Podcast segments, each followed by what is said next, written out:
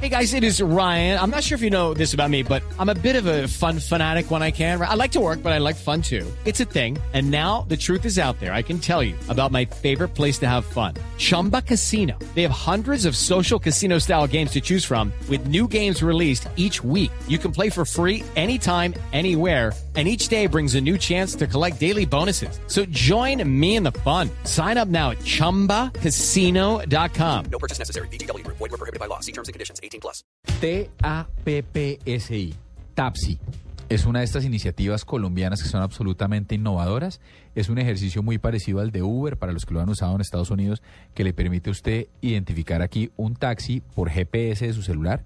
Los taxis que la tienen descargada eh, usted lo que puede ver es cuando hay un taxi cerquita donde usted está y si usted solicitó el taxi y el taxi acepta la carrera, usted empieza a ver por dónde va el taxi.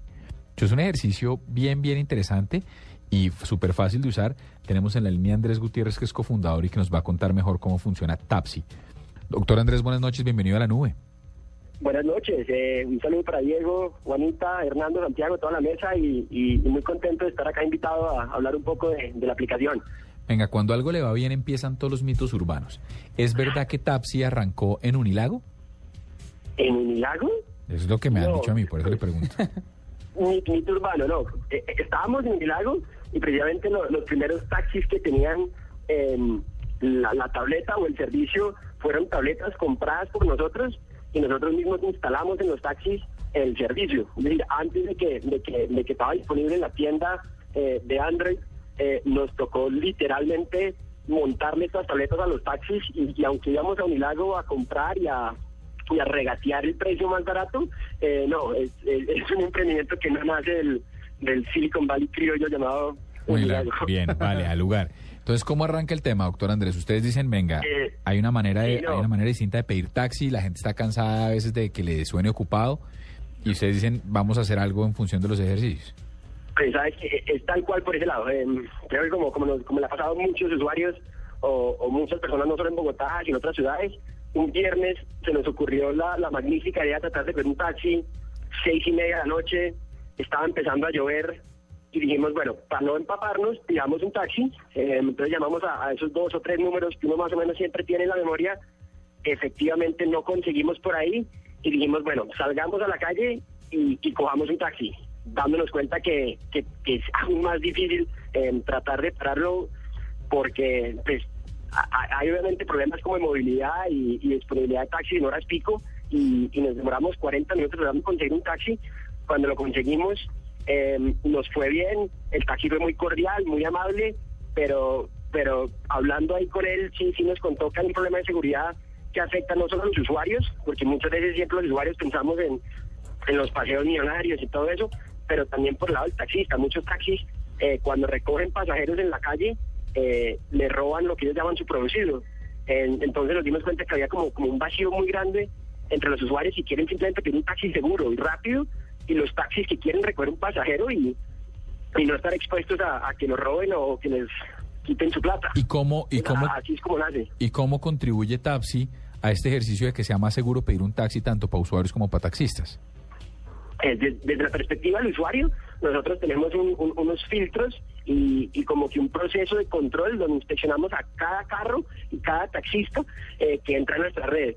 De hecho, muchas de las quejas que tenemos de, taxis o, de, los, taxis que están esperando es que se inscribieron hace una semana y, no les hemos podido citar todavía a la oficina para que vayan, para que pasen el, filtro y para que les hagamos como una mini entrevista antes de aceptarlos a nuestra red porque gran parte de lo como la propuesta de valor es precisamente eso, un taxi seguro. Súper interesante eso, Andrés. ¿Cómo, ¿Cómo es ese filtro? ¿En qué consiste ese filtro que ustedes les hacen a cada taxista?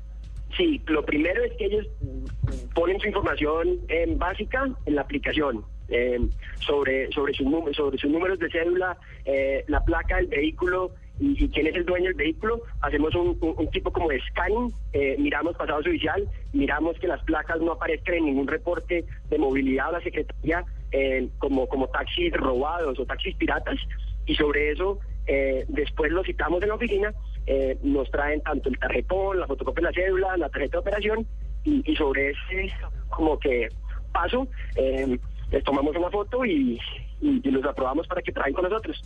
¿Y ustedes han pensado hacer esto como más en caliente? Como que no me llega ningún taxi, ni siquiera el que el, el de la red, pero agarré uno, quisiera verificar con ustedes si no es un taxista, si no es un tipo que se haya robado el taxi o que sea un ladrón o tienen, o sea, tendrían cómo hacerlo con el número de la Eh, placa, si uno les manda el número de la placa. Es, una gran idea y, creo que para allá... Voy a patentarla, ojo. Evolucionar.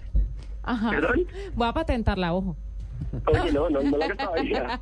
mentiras, mentiras. Eh, eh, o darnos una licencia barata. No, mentira. Eh, sí, creo que ese, ese es como el segundo paso. Y, igual mm, tenemos una forma de, de nosotros mismos verificar que el taxi sí es tal vez eh, que no tenga un rating negativo. Había una página, curiosamente, que, que hace, unos, hace unos meses dejaron eh, o la cerraron que se llama Denuncia al Taxista. Sí, se cerró hace Era poco. una sí. página muy buena que como servía como, como una base de datos, que cada vez que tú te subías y tuvieras una mala experiencia o una buena experiencia, ponías la placa y aparecía como en, en- en este reporte.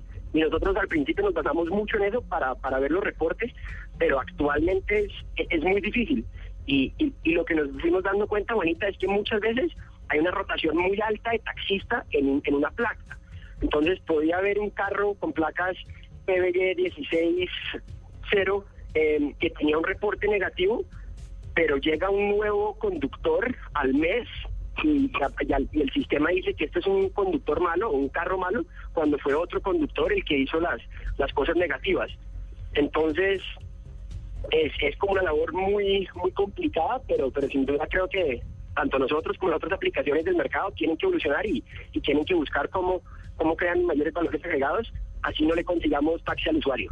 Sí, Andrés, eh, ¿cuántos taxis están afiliados al servicio hoy en día y más o menos en promedio cuántas personas los están requiriendo al día? Eh, pa- además, para saber, digamos, en hora pico, cuántas personas los requieren y a cuántos sí pueden atender. Uy, sí, es decir, e- es- cada vez estamos eh, como que rompiendo nuestros propios récords o cada vez nos estamos dando cuenta que hay mucha más gente que no que no estamos que no somos capaces de atender como para, para responder puntualmente con cifras estamos teníamos actualmente como unos 1700 taxis es una activados cifra con nosotros. grande. sí sí sí bastante y, y cada semana estamos teniendo en cuanto a usuarios unos 9000 usuarios que la están descargando De No, mil es una usuarios locura. por semana. Y venga, ¿dónde Sí. está dónde está el negocio aquí? ¿Quién le paga a usted? ¿El taxista? Ahorita el, el modelo es gratis. Eh, nos, nos parecía un poco presuntuoso llegar con una aplicación que, que, los usuarios nunca habían utilizado, que, el taxista nunca había utilizado y, decir, bueno, esto es, el, esto es el futuro del radioteléfono, páguenle esto y esto.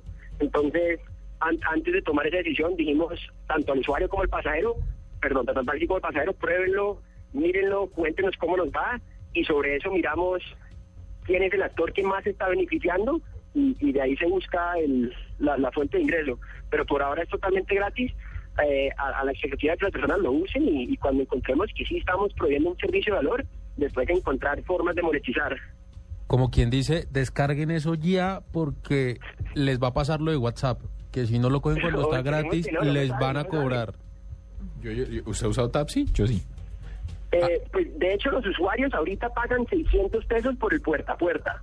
Es decir, cuando vos llamas por teléfono, le cobran los 600 pesos y por ese lado estamos buscando hacer algo muy similar.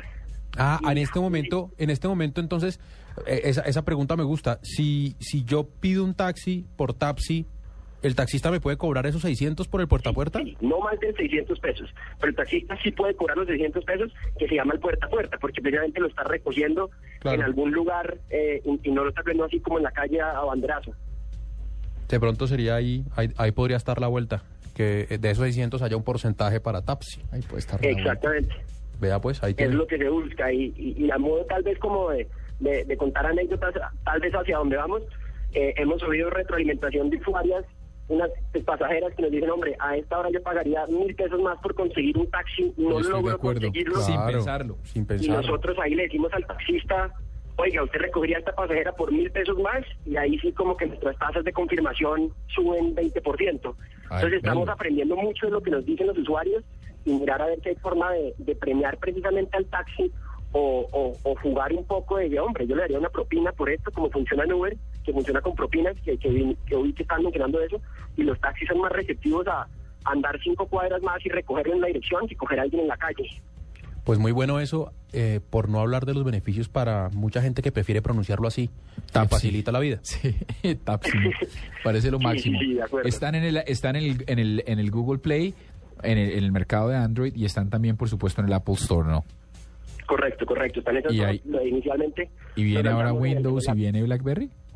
Eh, sí, la verdad lo queremos, lo queremos eh, lanzar. Eh, curiosamente, cada vez que uno programa, tiene que es como es como un código diferente. Yo no sé nada de códigos, pero lo que me explicaron los técnicos es que es como diferentes idiomas.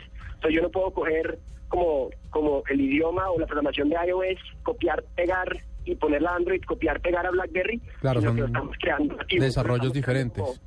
De los cimientos, exactamente. Entonces ese, ese tiempo de programación es mucho, pero pero sí, la idea es BlackBerry, eventualmente Windows Phone, es, es hacer que cualquier colombiano que tenga un smartphone, y eventualmente después si somos capaces de ingeniarnos la forma que uno pueda pedirlo con una flecha, también. Bueno, chévere, ahí tiene. Doctor Andrés, muchas gracias por haber estado con la nube. Una nota de aplicación y soy usuario y fan. Oye, pues muchas gracias eh, a, a todos ahí, esperemos que los usuarios lo puedan probar, si lo han probado, eh, si les gusta mandarnos su retroalimentación, si no les gusta pues también, porque ahí se aprende, les agradezco y, y para adelante. Bueno, señor,